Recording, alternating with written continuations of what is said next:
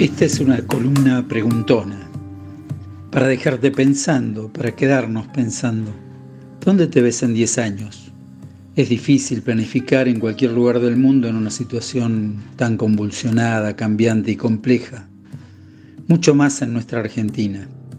Uno tiene la sensación de que para planificar hay que tener el control de la situación y del entorno en el que uno se mueve, y eso hoy, aquí, ahora es imposible. Pero no, en realidad la principal cuestión que resuelve un plan personal es dónde estoy y a dónde quiero ir, a dónde quiero llegar. ¿Lo voy a conseguir? Como nadie puede asegurarlo ni asegurármelo, la situación de inestabilidad nos ha hecho prescindir de un plan y eso claramente tiene ventajas. No somos tontos. Eso nos vuelve flexibles, maleables, pero también acomodaticios. Como los planes no se cumplen, no se van a cumplir, mejor no los hago y me acomodo y sobrevivo y me quejo porque no me dejan ser lo que quiero ser, aunque nunca definí eso que quiero ser.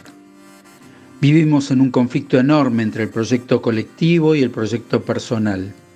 La respuesta más fácil es entonces renuncio y me voy a un lugar donde pueda tener un plan y ese plan sea posible.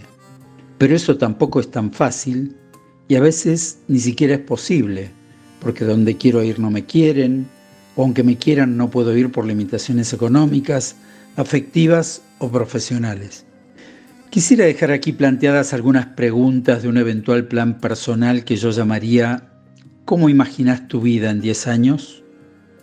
¿Cómo la imaginas? ¿En Argentina o en otro lugar del mundo? ¿En tu ciudad actual si te quedas en Argentina o en otro lugar? ¿En tu actividad actual o en otra?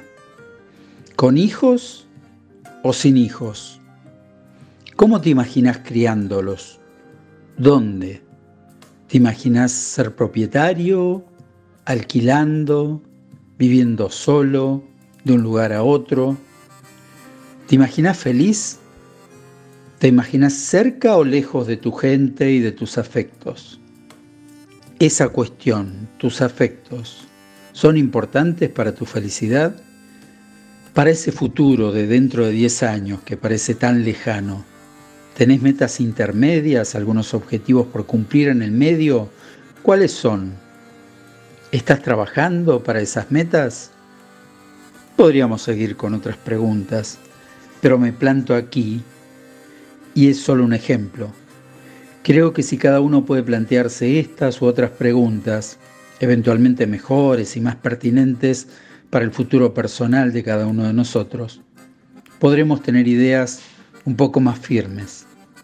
Seremos un poco menos maleables Vamos a salir de esta idea de que sé igual, como diría Minguito, o como decimos muchos argentinos, sé igual, da lo mismo, da igual.